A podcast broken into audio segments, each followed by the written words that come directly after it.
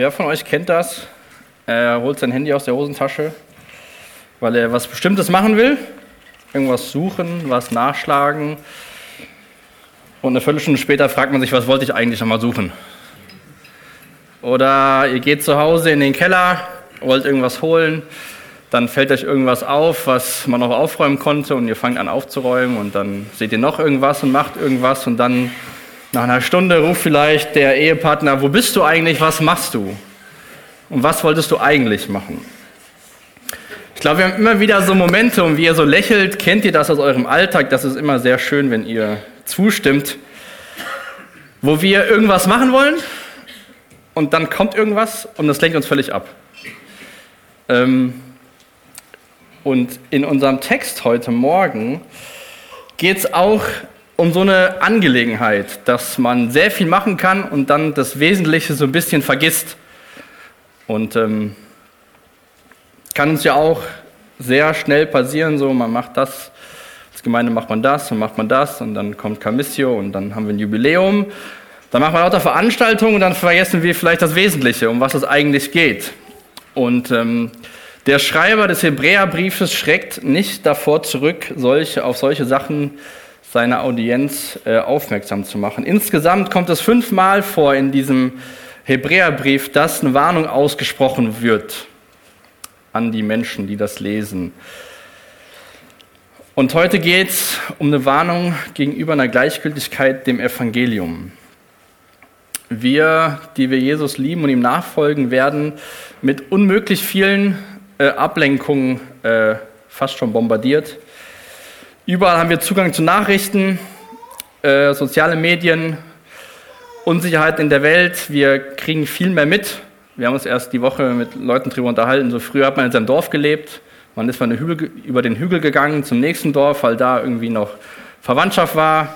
Und dann hat man sein Leben in dem gleichen Haus gelebt, in der gleichen Straße und dann kannte man seine ganze Welt. Und heute sind wir sehr weit verknüpft, was auch sehr viele Vorteile hat, aber auch einfach herausfordernd für uns Menschen ist, weil wir so viel haben, mit dem wir umgehen müssen. Ähm, dann gibt es immer wieder mal Naturkatastrophen. Wir schreiten fort, es gibt mehr Technik, es gibt bessere Medizin und trotzdem bleiben wir Menschen zerbrechlich und können nicht uns selbst retten. Und dann gibt es noch so Sachen wie Alltag, Familie, Kindererziehung, auf die Arbeit gehen. Das wollen wir dann auch noch schaffen in diesen ganzen Sachen. Letzte Woche ging es ja stark darum, dass Jesus besser ist und höher gestellt ist als die Engel. Und das ist ja auch so das ganze Thema von diesem Hebräerbrief. Und äh, heute schauen wir uns eine oder die erste von fünf äh, Warnungen an, die, die äh, Leute an, die auch wichtig für uns sind. Denn auch wir dürfen nicht das Wesentliche, das Evangelium vernachlässigen. Äh, wir haben das gerade gesungen, dass wir Gott vertrauen wollen, da wo er uns hinführt. Das ist eine Sache, mit der werden wir immer wieder konfrontiert, ob wir jetzt Gott vertrauen oder ob wir uns wieder auf das verlassen, was wir selbst planen können, wo wir selbst wissen, ähm, was funktioniert. Und äh, die Herausforderung hatten die Menschen damals und die haben wir heute auch noch obwohl wir unsere Bibel überall mit hinnehmen können, in unseren Hosentaschen, auf dem Weg zur Arbeit Predigten anhören können, können, kann es uns passieren, dass wir das Wesentliche aus den Augen verlieren. Auch der freiwillige Besuch von einem Gottesdienst äh, ist eine Sache, das können wir machen. Und dann, was macht der Gottesdienst? Was macht vor allem Gottes Wort äh, mit uns? Wie reagiere ich auf das äh, Reden Gottes? Diskutiere ich danach über irgendwelche irrelevanten Dinge oder spreche ich mit meinem Nächsten darüber, was, was Gott gesprochen hat, was der Text äh, zu einem gesagt hat? Oder war die Rhetorik des Redners nicht so gut? Hätte der andere Worte wählen sollen? Oder der Klassiker, es wäre gut, wenn die, die Person da gewesen wäre, um das zu hören. Das wäre mal wichtig für die gewesen. Ähm, und nach diesem langen Kapitel 1 oder, aus, oder tiefen Kapitel 1, wo Jesus so groß gemacht worden ist, schreibt dieser Schreiber hier in Hebräer 2, Vers 1, das alles macht deutlich. Also all das, was er aufgeführt hat, wie groß und besser Jesus ist, macht deutlich, dass wir uns nicht entschieden genug an die Botschaft halten können, die wir gehört haben, weil wir sonst in der Gefahr sind, vom Weg abzukommen. Wir müssen zusehen, dass wir dem Evangelium treu bleiben und uns nicht ähm, weiterentwickeln, wie man das heutzutage so schön sagt. Die Menschheit hat sich weiterentwickelt. Wir sind jetzt fortgeschrittener. Wenn wir das als Evangelium sagen, sind wir auf ganz dünnem Eis dass wir uns irgendwie weiterentwickelt haben und jetzt eine bessere Offenbarung haben als das, was Gott uns in seinem Wort und vor allem in seinem Sohn offenbart. Und das sehen wir in diesem ganzen Brief, wie das Evangelium immer wieder in, das, in den Mittelpunkt gestellt wird. So diese Verbindung einmal zwischen der Person und dem Werk von Christi, was er für uns getan hat. Diese Überlegenheit von Jesus gegenüber den Engeln, aber auch von den Institutionen oder auch den Sachen aus dem alten Bund. Wir sehen ganz klar unsere Erlösungsbedürftigkeit, dass wir einen Retter brauchen und auch immer wieder diese fünf oder diese fünf Ermahnungen, dass wir diesen Weg, dass wir treu bleiben, diesen Weg zu gehen, den wir angefangen haben. Und so kommt schon im Kapitel 2 eine praktische Anwendung von dem, was der Schreiber so im ersten Kapitel deutlich gemacht hat, wie groß und wie toll Jesus ist dass Jesus, wie, wie es er hier schreibt in Hebräer äh, ganz am Anfang, Hebräer 1, Vers 2, jetzt aber am Ende der Zeit hat er durch seinen eigenen Sohn zu uns gesprochen. Wie Jesus die vollständige Offenbarung Gottes ist von dem, was im Alten Testament durch die Propheten vorausgesagt worden ist, erfüllt sich durch seinen Sohn. Ich weiß nicht, ob du persönlich eher ein Praktiker oder eher so ein Theoretiker bist weil dieser Text heute Morgen ist sehr praktisch. Da können wir sehr viel für, unser, für unseren Alltag annehmen. Diese Offenbarung, die uns Gott durch seinen Sohn geschenkt hat. Ähm, der Nikola hat das letzte Woche schon mal erwähnt, dass ähm, aus 5. Mose 33, ähm, dass man da liest, dass auch wohl Engel diese, die Botschaft Gottes, das Gesetz Gottes übermittelt haben und wir jetzt diese übermittelte Botschaft in der Person von Jesus Christus haben, dass er selbst ähm, als Gott auf diese Welt gekommen ist. Und dieser Brief ist ja an gläubige Menschen geschrieben. Also wenn du Jesus liebst und ihm nachfolgst, ist das ein Brief an dich. Und gleichzeitig glaube ich trotzdem, dass Gott diese Worte gebrauchen kann, um Menschen zu erreichen kann, die Jesus noch nicht kennen und sich dadurch retten lassen. Das alles macht also deutlich, dass wir uns nicht entschieden genug an das halten können, was wir gehört haben. Was haben wir denn gehört und wo steht die Gefahr, dass wir vielleicht so vom Weg abkommen oder am Ziel vorbeigleiten? Er ermutigt uns ja bewusst, dem Evangelium immer wieder Aufmerksamkeit zu schenken in unserem Leben und immer wieder zu gucken, wo wo ist unser Ziel? Worauf laufen wir hinzu? Wo ist der Weg in diese Ewigkeit? Und äh, mir kam da recht schnell so ähm, Sommer, Wasser, entweder ein Boot oder auch eine Luftmatratze, auf der du liegst, in den Sinn. Ähm, ich weiß nicht, wer das von euch schon mal alles gemacht hat. Ich gehe davon aus, viele. Da reicht doch schon der Ahrtalsee. Man legt sich da so hin, genießt die Sonne und das Wasser. Und wenn man nichts tut, ist man eine Viertelstunde später wo ganz anders. Und dann ist der Weg, dorthin zurückzukommen, äußerst anstrengend. Nicht umsonst, wenn Boote in der Bucht liegen, werfen die einen Anker, dass sie in einem gewissen Rahmen sich zwar bewegen, aber da bleiben, wo sie eigentlich sein wollten. Und so ist es auch, wenn wir uns von dem Evangelium wegbewegen oder uns nicht genug damit beschäftigen. Dann kommen so die Strömungen dieser Welt, das Unwesentliche und auf einmal sind wir wo ganz anders und der Weg zurück ist sehr anstrengend. Es hat mal jemand gesagt, das Problem unserer Zeit ist, dass es viele Wegweiser gibt, aber kein Ziel. Also alle möglichen Leute sagen dir, wo du hingehen kannst, was du machen kannst, aber trotzdem laufen wir irgendwie ein bisschen ziellos durch diese Welt. Wir leben in einer Zeit, wo wir alles sofort haben können. Äh, wir können sogar im Gemeindekontext einkaufen gehen. Wir gehen den Sonntag dahin, weil wir brauchen mal das und dann gehen wir mal woanders hin, weil wir brauchen das und dann gehen wir noch auf die Konferenz, weil die ist dafür gut und dann hören wir uns mal da Musik an und mal die Predigt an. Und ich mache das auch, ich höre mir auch gerne Predigten an, aber die Frage ist, in welcher Mentalität gehen wir daran? Gehen wir auch so geistlich einkaufen, also das bisschen, was wir so brauchen? Menschen haben Überzeugung, aber nur so lange, wie die Überzeugung für sein eigenes Leben gut ist. wenn man irgendwie was anderes denkt. Und dann sagt man, ja gut, das war früher mal relevant für mich, aber jetzt bin ich ja weitergekommen. Wir passen so diese Sachen auf unsere Bedürfnisse an. Solange halten wir daran fest, wenn wir so das Beste davon mitnehmen können, dann ist es gut für mich. Und selbst der Satz passt ja auf das Evangelium, weil es ist das Beste für uns und trotzdem lassen wir da so schnell los und verlieren uns in allen möglichen Sachen drumherum. Er lädt die Menschen dazu ein, nicht Konsumenten zu sein, sondern dass man Teilhaber davon ist. Und ich habe mal ein Zitat mitgebracht und auch ein Bild dazu, der das nochmal so ein bisschen ähm, verdeutlicht, so dieses, wie schnell oder langsam man auch so vom Weg abkommt, so an diesem Ziel vorbeigleitet, dass man nichts dafür tun muss, wie dieser Junge hier oder vielleicht auch du auf deiner Luftmatratze oder wie in unserem Leben.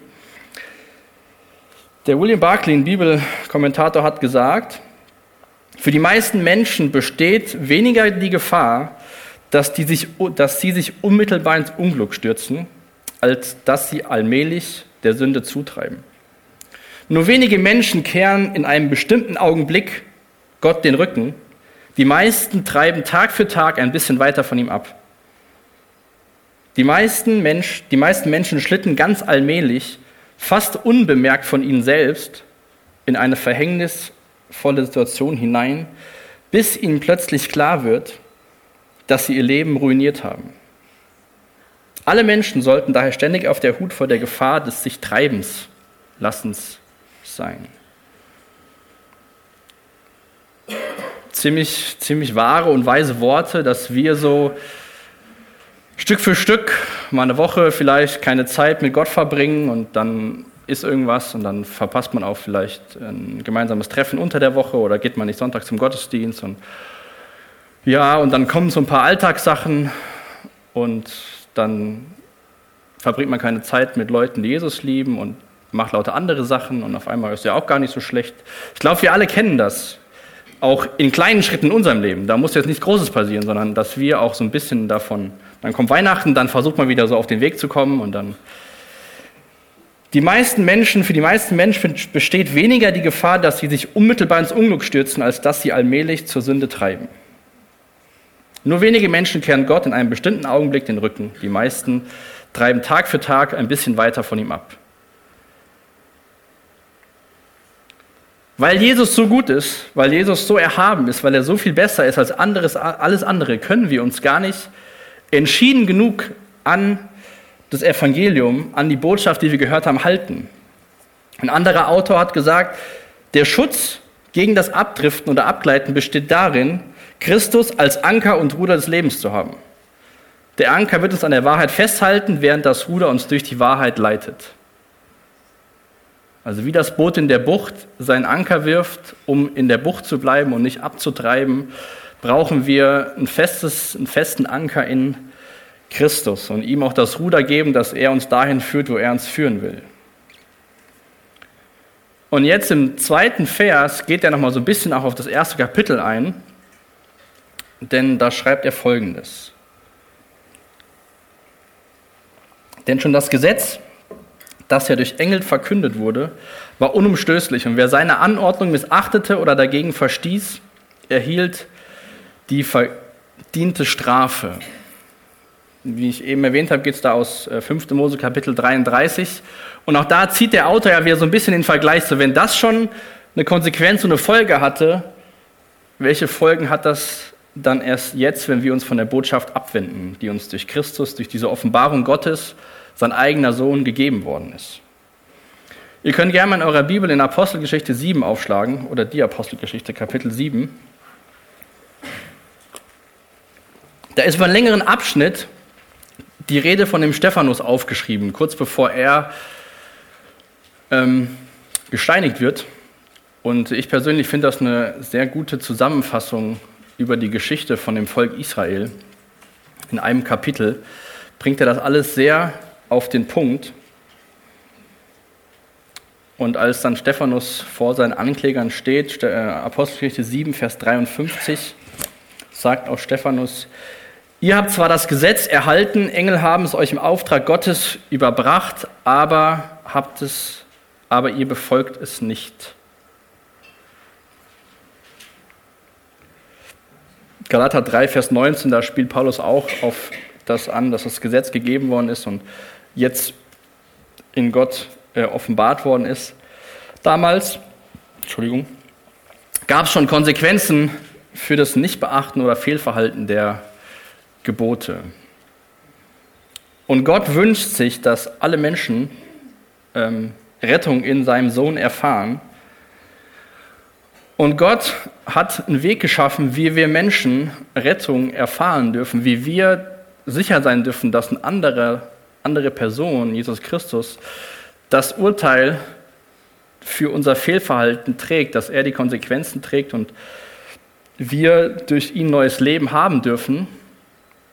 Aber ich denke, das kennen wir auch im Alltag, dass wenn es bestimmte äh, Normen gibt oder Regeln gibt und man sich nicht daran hält, dann hat das Konsequenzen. Also in der Familie, wenn wir zu schnell fahren und erwischt werden, hat das Konsequenzen. Denn schon das Gesetz, das ja durch Engel verkundet würde, war unumstößlich. Und wer seine Anordnung missachtete oder gegen verstieß, erhielt eine verdiente Strafe. Wie sollten wir da der Strafe, Vers 3, entgehen, wenn wir Gottes einzigartige Heilsbotschaft gering halten? Wenn das damals schon Konsequenzen hatte,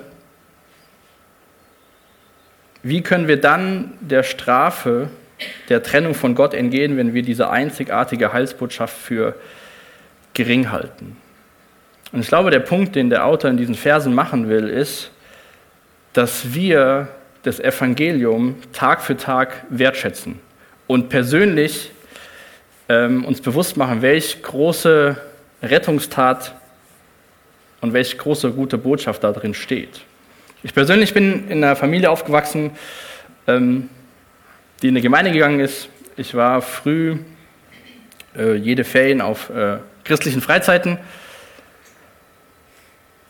Und ähm, ich glaube, gerade da oder für mich, dann kommt irgendwann so die Frage, ja, was ist denn dein Zeugnis und so? Und dann denkt man so, ja, puh, eigentlich habe ich jetzt nicht so diesen extremen Lebenswandel hingelegt und was soll ich eigentlich so erzählen? Und dann ist hier so eine Ermahnung, dass wir nicht das für gering erachten.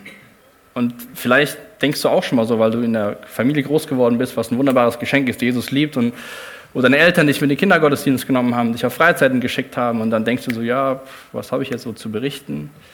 Achte nicht das für gering, vergiss nicht das, was Jesus für dich getan hat, dass er dich gerettet hat.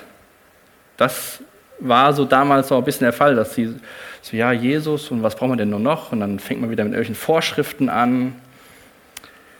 Achte das nicht gering, was Gott für dich getan hat. Das ist eine Ermutigung, aber auch eine Ermahnung, dass wir uns immer wieder darauf besinnen, nicht so abzudriften wie auf diesem Bild, so uns aufs Wasser zu legen und mal so gucken, wo uns das Leben so hinbringt. Auch dieses, äh, diese Worte von Jesus in Johannes 15, dass wir in ihm bleiben sollen, dass wir Gemeinschaft mit ihm haben, hilft uns, dass wir nicht so dahin gleiten. Und uns vielleicht zu so sagen, ja gut, ich habe es vielleicht so ein bisschen verdient oder wie auch immer das in unserem Leben aussehen kann. Diese einzigartige Heilsbotschaft nicht für gering zu erachten. Ihr dürft gerne mal Johannes Kapitel 3 aufschlagen. Das sind sehr bekannte Verse, die möchte ich gleich mal vorlesen.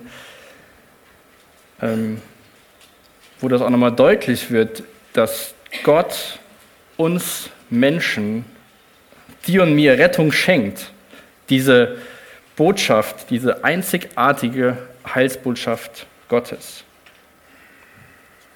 Und vielleicht so eine Frage für dich nochmal, bevor wir diese Verse lesen, ob du dir persönlich so dieser, deiner persönlichen Verlorenheit bewusst bist, wenn es nicht Jesus geben würde. Oder ob du denkst, so dein Leben ist eigentlich ganz gut und das funktioniert schon so. Bist du für die Gnade und das Evangelium dankbar oder ist es normal und es gehört zum Leben dazu? Johannes 3, die Verse 16 und 17. Denn Gott, hat die, denn Gott hat der Welt seine Liebe dadurch gezeigt, dass er seinen einzigen Sohn für sie hergab, damit jeder, der an ihn glaubt, das ewige Leben hat und nicht verloren geht. Gott hat seinen Sohn in diese, nicht in diese Welt gesandt, um sie zu verurteilen, sondern um sie durch ihn zu retten. Das ist diese einzigartige Heilsbotschaft. Gottes Gnade, die wir empfangen dürfen, die wir nicht verdient haben, aber die uns trotzdem geschenkt wird, wo wir aus tiefster Not und Verlorenheit gerettet werden, wo wir von Dunkelheit ins Licht kommen. Und die Art und Weise, wie Gott uns diese Liebe zeigt, war am Kreuz. Mit einem hohen Preis, dass er seinen Sohn gegeben hat, um uns von der ewigen Trennung vor Gott zu bewahren. Und dann schaut mal so in die nächsten Verse 18 bis 21. Denn wir wissen ja in Gottes Wort, dass Gott Liebe ist, aber gemäß dem Irrglauben unserer Zeit nicht über Sünde hinwegsieht. Das sehen wir ganz klar in Jesus Christus, dass Gott nicht über Sünde hinwegsieht und weil Gott ja Liebe ist, dann macht das ja nichts, was ich so mache in meinem Leben und dann ist ja am Ende, Ende gut alles gut, die Liebe übertrumpft alles. Gottes Liebe, Gott ist gerecht und Gott ist heilig und er hat einen Weg geschaffen, wie wir Rettung erfahren. Aber er hat auch in dem einen Weg geschaffen, wie Sünde bestraft wird oder bestraft wurde. Johannes schreibt weiter in Vers 18, wer an ihn glaubt, wird nicht verurteilt werden. Wer aber nicht glaubt, ist damit schon verurteilt, denn der, an dessen Namen er nicht geglaubt hat, ist Gottes eigener Sohn. So vollzieht sich das Gericht an den Menschen. Das Licht ist in die Welt gekommen, um die Menschen liebten die Finsternis mehr als das Licht, weil ihr Tun böse war. Denn jener, denn jeder, der Böses tut, hasst das Licht. Er tritt nicht ins Licht, damit sein Tun nicht aufgedeckt wird. Wer sich jedoch bei dem, was er tut, nach der Wahrheit richtet, der tritt ins Licht und es wird offenbar, dass sein Tun in Gott gegründet ist. Also auch neutestamentlich gibt es noch Gericht und Verurteilung für Sünde. Und alle Menschen, die glauben, dass Jesus dieses Urteil getragen hat, sind davon befreit. Vers 3 geht äh, weiter. Schließlich war es doch der Herr selbst, der durch diese Botschaft, durch den diese Botschaft zunächst verkündet wurde. Und diejenigen, die an sie uns weitergaben, hatten ihn persönlich gehört, ihr Zeugnis war zuverlässig und wurde von Gott bestätigt durch Wunder und außergewöhnliche Geschehnisse und viele andere Zeichen seiner Macht, sowie dadurch, dass er uns nach seinem freien Ermessen Anteil am Heiligen Geist und seinen Gaben gegeben hat. Er schreibt ihn also, Jesus war, der, war selbst derjenige, der diese Botschaft verkündet hat. Jesus ist auf diese Welt gekommen und hat die Botschaft vom Reich Gottes verkündet. Markus 1, Vers 15 sagt er, die Zeit ist gekommen, das Reich Gottes ist nahe, kehrt um und glaubt an diese gute Botschaft. Auch am Freitagabend hatten wir in der Jugend ähm, den Text, wo es um die Speisung der 5000 geht und wo man dann auch in anderen Evangelien liest, dass Jesus sich Zeit nahm, sie zu lehren, um vom Reich Gottes zu verkünden. Die Zeit zu kommen, das Reich Gottes ist nahe, kehrt um und glaubt an diese gute Botschaft, glaubt an mich. Jesus hat diese Botschaft verkündet. Und auch der Schreiber geht auf die Augenzeugen ein, die Jesus gesehen haben und ihn gehört haben. Und Jesus hat ja auch einer unglaublich hochqualifizierten Schar von elf Männern das übertragen, dieses Evangelium in die Botschaft, diese in die Welt zu tragen. Dieses Zeugnis, was die Menschen gehört haben, ist zuverlässig, weil Jesus selbst es gesagt hat und weil es Augenzeugen gibt, die ihn gehört haben und Gottes Geist Menschen gebraucht hat, das aufzuschreiben.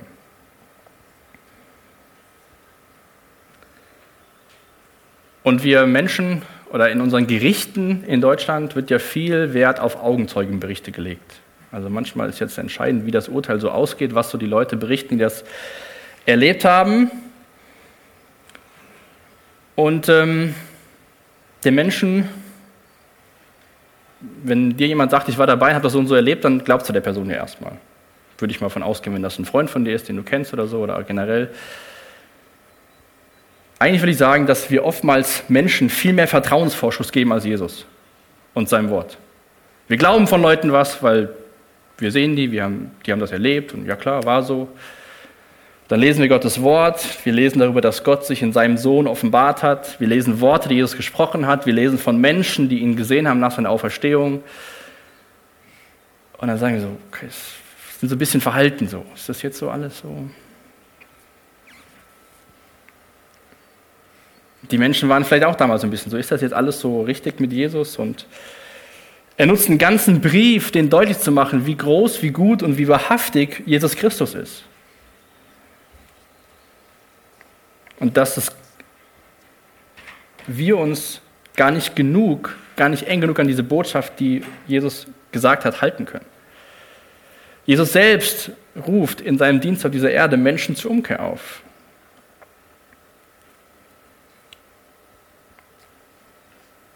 Wo, ist die Frage persönlich, aber auch so für uns gemein, allgemein, wo weichen wir vielleicht so ein bisschen von diesem Evangelium ab?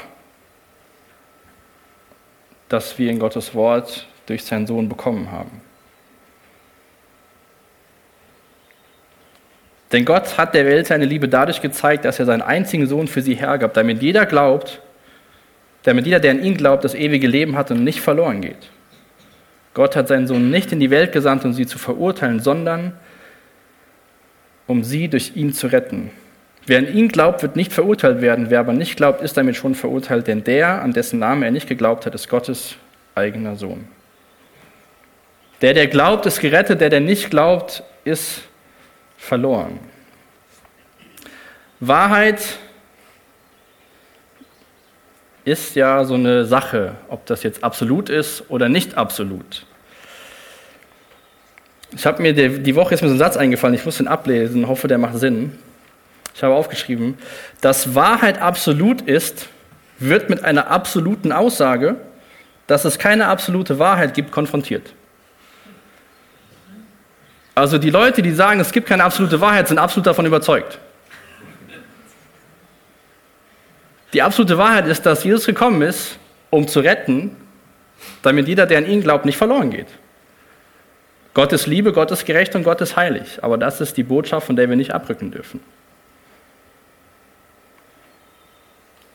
Es gibt viele Wahrheiten und mittlerweile ist ja Wahrheit was Persönliches. Das ist ja auch eine absolute Aussage. Gott hat das alles bestätigt, was er schon durch die Propheten vorausgesagt hat, was er durch die Engel weitergegeben hat, wo er Menschen im Alten Testament gebraucht hat, wie den Mose, die das Volk geführt haben aus der Wüste hinaus, wo Jesus das wieder aufgreift und zeigt, wie er der bessere Mose ist. Da kommen wir auch im Kapitel 3 hinzu wie das ganze Priestertum in Jesus erfüllt wird und er der bessere hohe Priester ist, der für unsere Schuld bezahlt hat.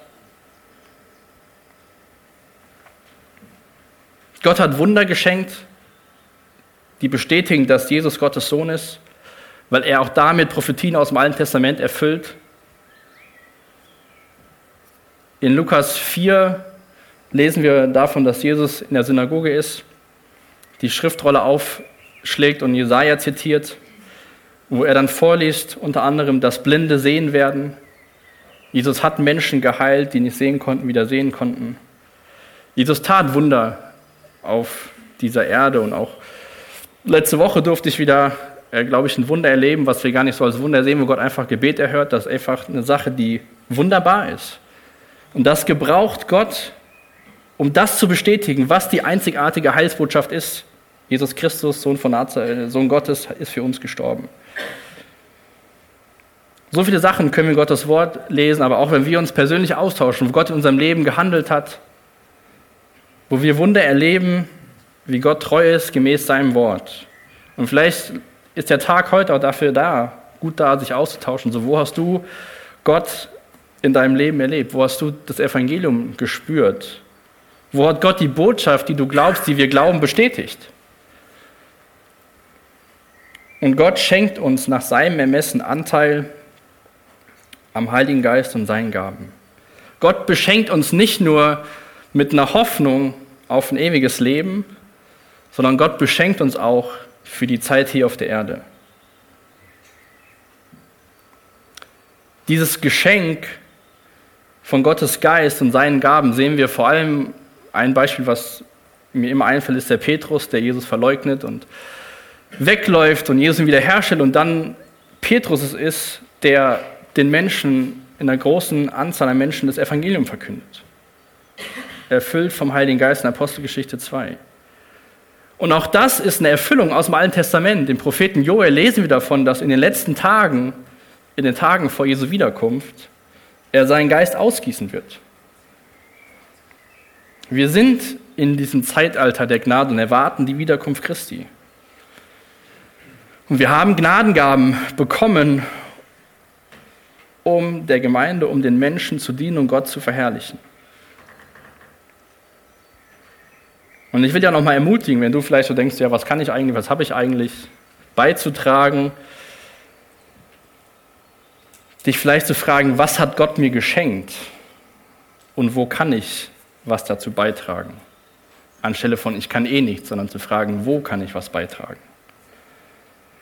Keiner kann was für seine Gaben. Keiner, Eugen kann nichts dafür, dass er gut Schlagzeug spielen kann oder Noemi, dass sie singen kann. Es ist ein Geschenk Gottes, das wir gebrauchen dürfen. Ihm zur Ehre. Wenn ich heute Morgen hinten beim Lothar sitzen würde, dann, genau, klänge das ein bisschen anders, wie wenn er da sitzt. Wenn ich manche handwerklichen Tätigkeiten ausführen würde, wäre das nicht so ordentlich, wie sie jetzt gemacht worden sind. Jeder Mensch ist beschenkt worden mit verschiedenen Gaben.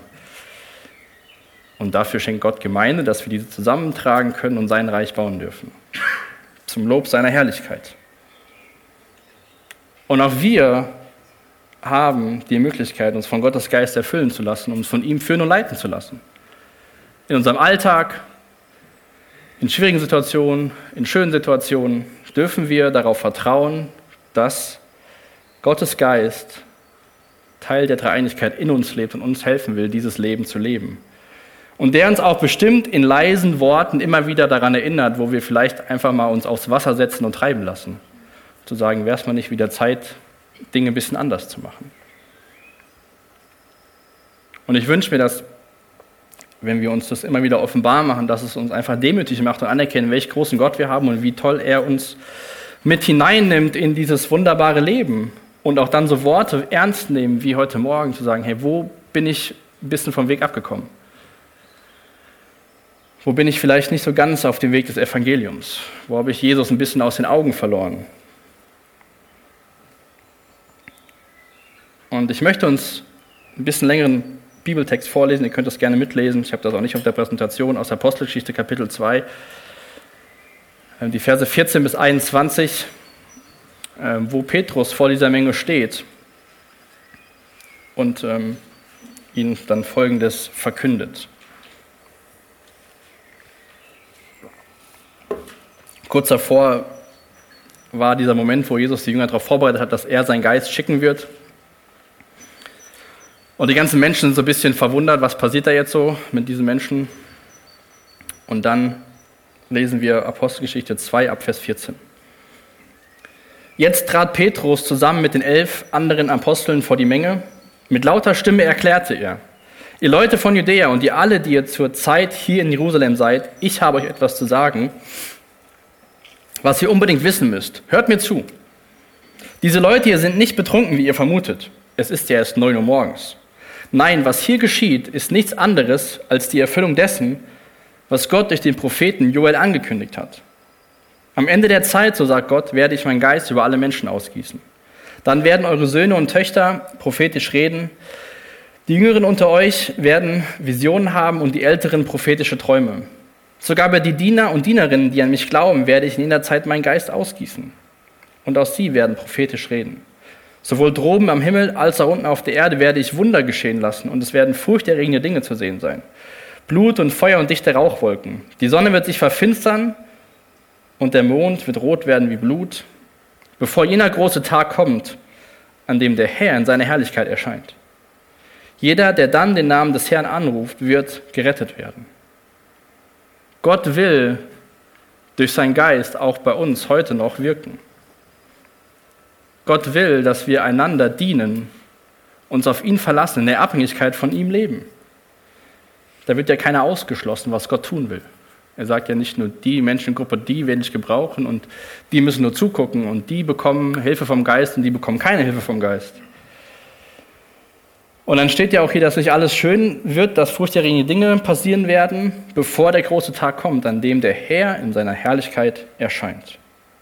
Jeder, der dann den Namen des Herrn anruft, wird gerettet werden. Diese einzigartige Heilsbotschaft, von der wir niemals abweichen dürfen.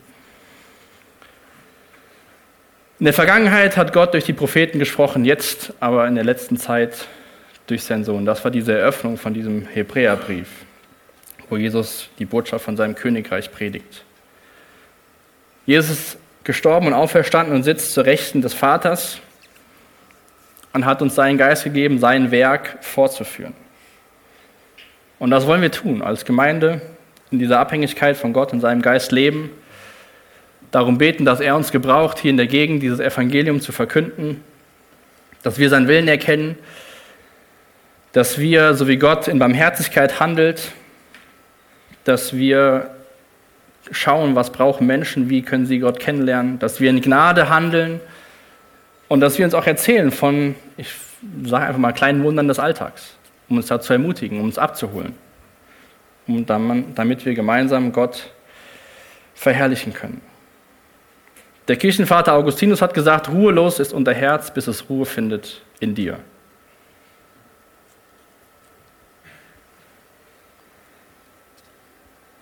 Das alles macht deutlich, dass wir uns nicht entschieden genug an die Botschaft halten können, die wir gehört haben, weil wir sonst in der Gefahr sind, vom Weg abzukommen.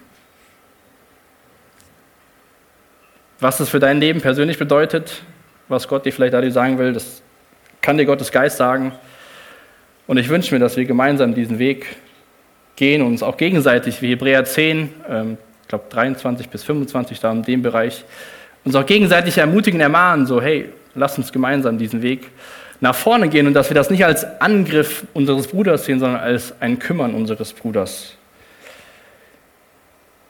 Zum Schluss will ich uns noch, will ich noch mit uns beten. Ich will ein Gebet vorlesen, vielleicht können wir schon gemeinsam ähm, dazu aufstehen und dann wollen wir danach noch zwei Lieder singen. Dieses Gebet ist überschrieben mit Wahrheit in Jesus. Lebengebender Gott, Rege mich dazu an, deinen Namen anzurufen, denn mein Geist ist unwissend. Meine Gedanken wandern umher, meine Neigungen sind irdisch, mein Herz ist ungläubig und nur dein Geist kann meinen Schwächen abhelfen.